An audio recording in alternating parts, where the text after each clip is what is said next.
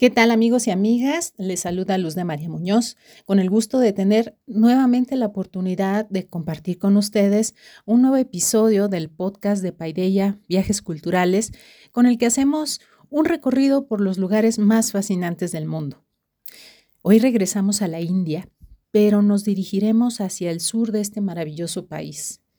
El sur de la India es una región muy diferente a lo que tradicionalmente estamos acostumbrados a ver tiene un perfil distinto.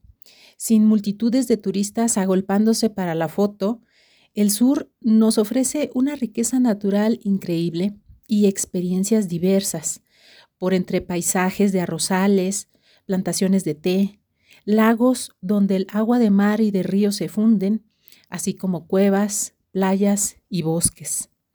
Es en el sur del país donde se encuentra para muchos a la verdadera India, la sagrada y la sensual. De esta parte proceden, por ejemplo, prácticas de la sabiduría ancestral como la ayurveda, la medicina milenaria, pero también el yoga y la meditación, que se calcula existen aquí desde hace unos 5.000 años. Es una zona básicamente agrícola donde el arroz es el principal cereal de la gastronomía local pero también es una zona con una gran diversidad étnica y religiosa. Eh, el shivaísmo y el vishnuismo son dos ramas del hinduismo ampliamente seguidas en el sur de la India. El jainismo y el budismo también están presentes. Es decir, toda la región está llena de esta eh, esencia mística. Vamos a poder ver templos espectaculares que reciben peregrinos de todo el país, así como también pues hay viajeros de diversas partes del mundo que van en búsqueda de esa esencia del universo indio. Todo, amigos y amigas, en una misma región, todo en un mismo país, un país colorido, sensual, perfumado de incienso y especias, donde las mujeres visten sus hermosos saris de seda con una elegancia y un orgullo impresionantes.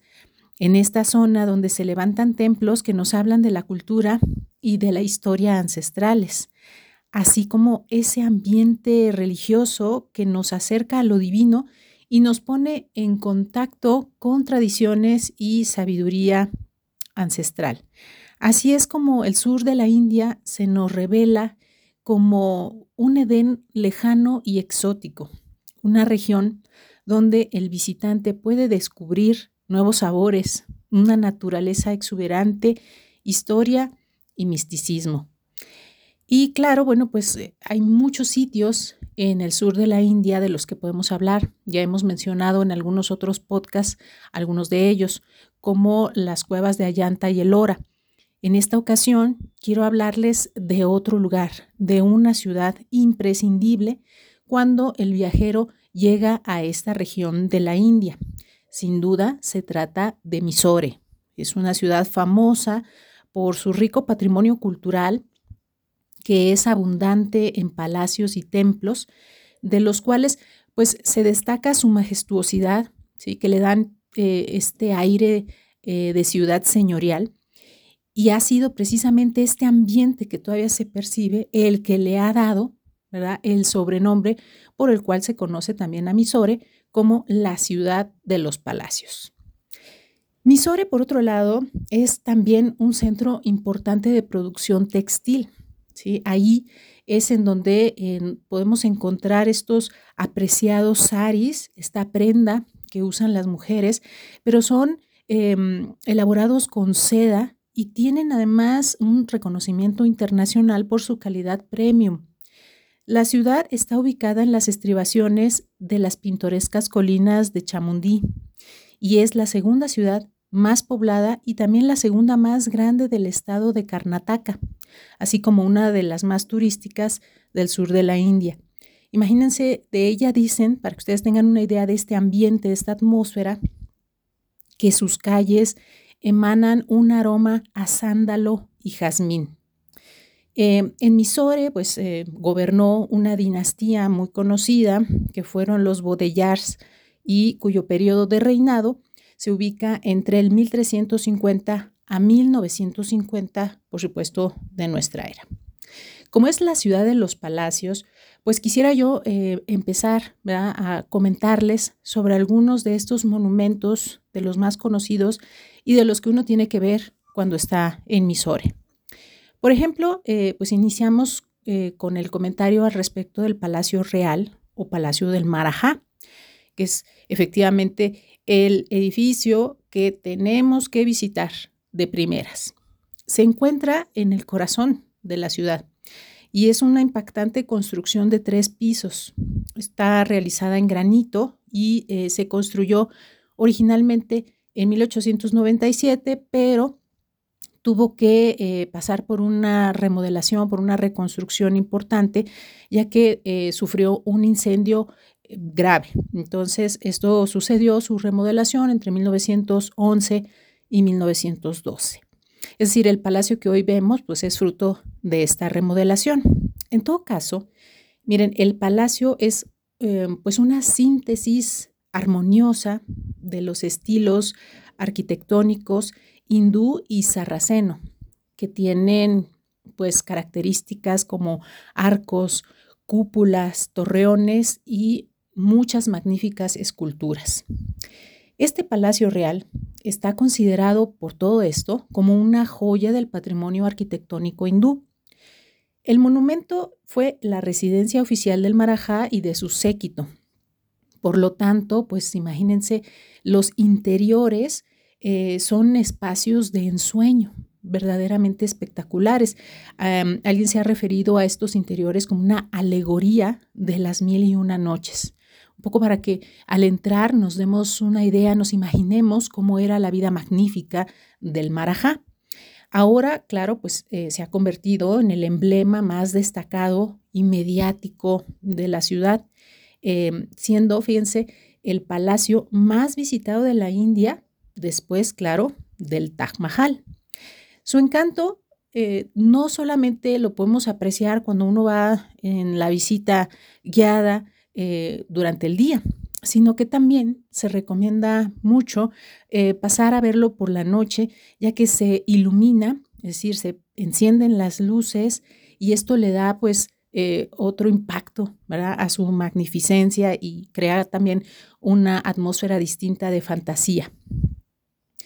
Por supuesto, pues el viajero, después de recorrer el Palacio Real, puede seguir visitando otros palacios que también llaman mucho la atención. Otro de ellos es el Palacio de la Reina, Lalita Mahal.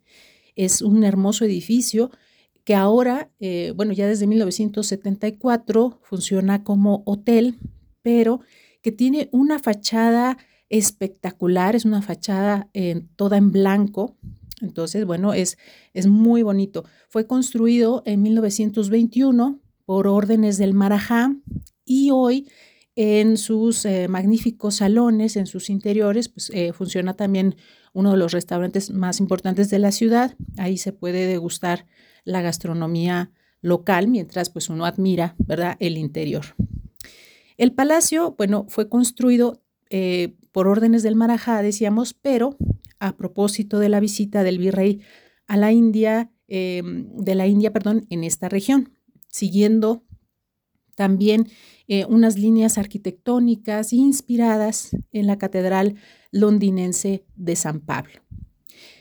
Posteriormente, siguiendo ahí en Misore, pues podemos ir a otro monumento, a otro edificio, el Hayamohan Palace de 1861, em, que es otro enclave palaciego de gran interés en Misore. Fue construido inicialmente como residencia alternativa para la realeza, que ya habíamos dicho que el Palacio Real se incendió.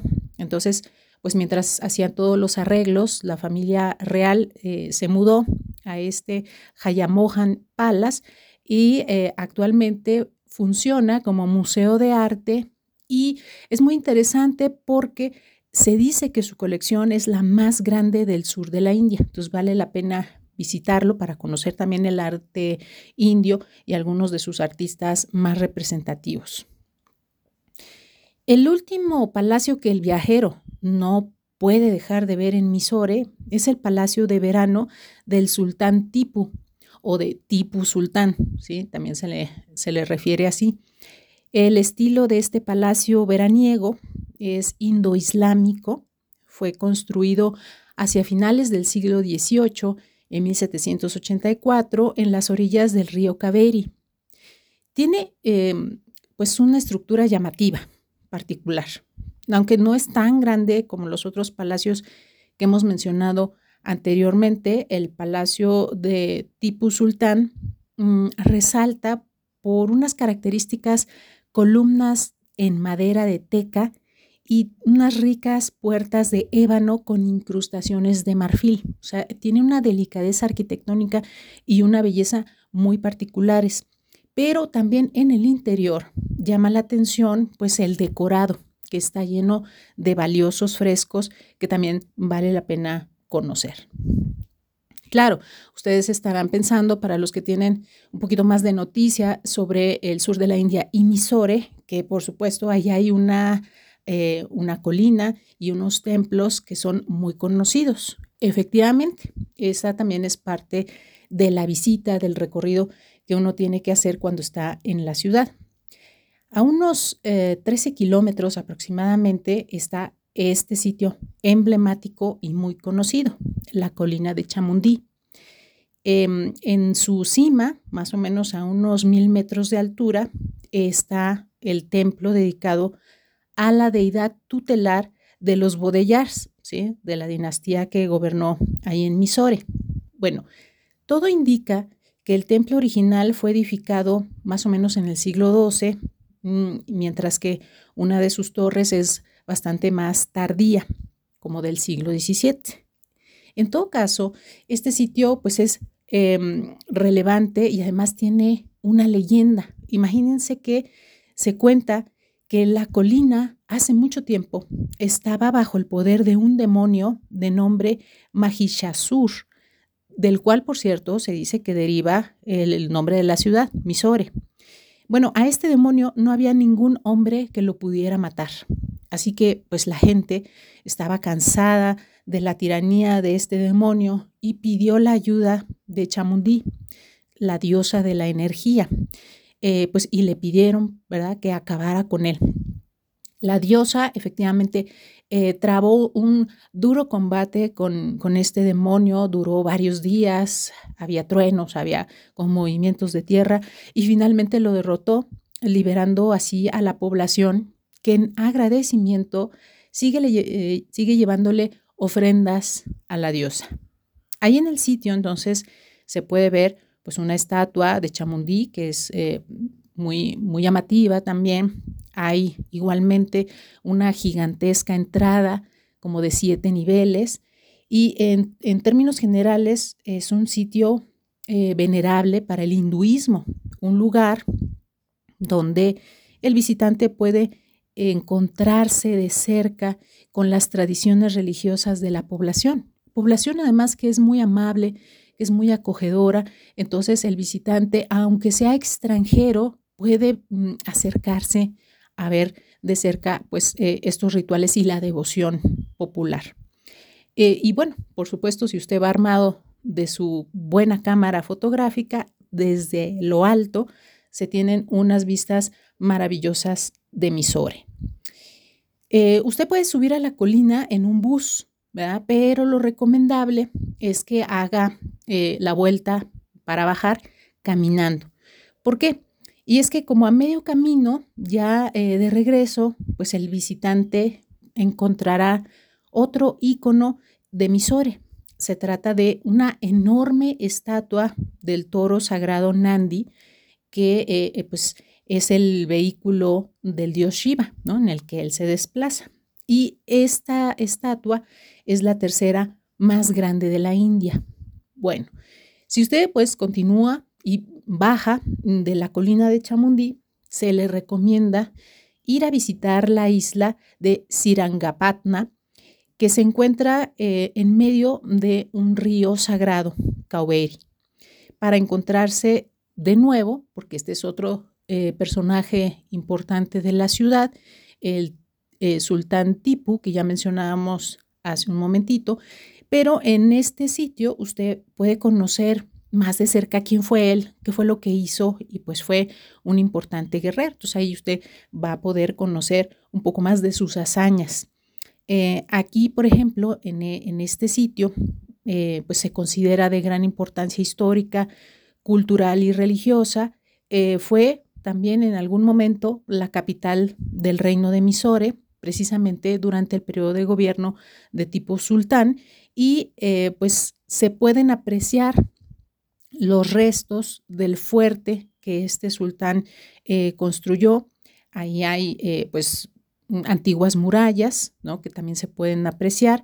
Pero lo importante es que em, fue en este lugar donde Tipu Sultán lanzó eh, pues un asalto, un ataque contra los británicos y murió en la batalla. Entonces hay un obelisco que marca exactamente el sitio donde murió Tipu Sultán.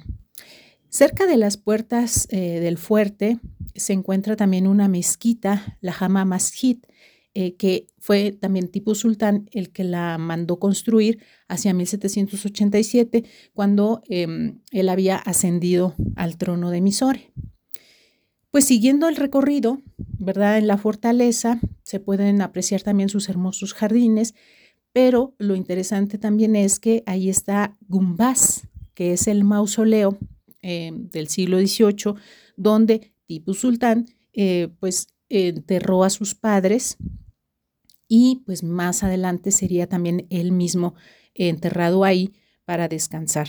Eh, por, por, todo esto es importante pues visitar, ¿verdad? Este majestuoso conjunto. También hay otro templo muy importante construido hacia el siglo IX. a ver si me sale el nombre porque este nombre sí está complicadito. Sí, Ranganathasvami, eh, que es un templo grande que domina la ciudad, es un centro también de peregrinación para los Vaishnavitas, es decir, los adoradores eh, hindúes del señor Vishnu, ¿verdad? En su forma de Vishnu recostado sobre la serpiente, ¿sí? Ranganatna. Bueno, y finalmente para ir cerrando nuestras recomendaciones por la espectacular ciudad de Misore, pues claro, la visita no puede estar completa, mis queridos amigos y amigas, si uno no va a recorrer el mercado o bazar, en este caso mm, de Bajara Market, que es el bazar característico por su colorido. Y ahí ustedes pueden encontrar pues un poco de todo, frutas, hortalizas, es decir, hay comida, pero por supuesto colorantes, especias, aceites, perfumes, sándalo y muchas otras cosas. ¿sí? Ahora que si ustedes lo que, lo que buscan es un sari de seda pura con bordados de oro o una delicada pashmina, bueno, pues entonces toca ir a uno de los talleres especializados de Misore, porque pues ya decíamos, es un centro de producción textil muy importante. Entonces ahí es donde ustedes pueden encontrar estas prendas de gran calidad. También, pues, eh, si uno está en, la ciudad de Misore, mm, degustar la gastronomía eh, es importante. También es una forma ah, de acercarnos culturalmente a la población. Y podemos sugerir que prueben las dosas, que es como una especie de crepe salada y un poco picante. Ahí recuerden que la comida de la India es muy condimentada. Por último, para los amantes del yoga, Mysore también es famosa porque tiene pues importantes escuelas de meditación. Y así, amigos y amigas, vamos llegando al final de este episodio, esperando como siempre, pues haber despertado en ustedes el interés y la curiosidad por descubrir un nuevo y emocionante destino. Por favor, no se olviden de escribirnos al correo info y comentarnos sobre los lugares de su interés. Síganos también a través de nuestras redes sociales para que conozcan todos nuestros contenidos y destinos de viaje. Nos escuchamos la próxima.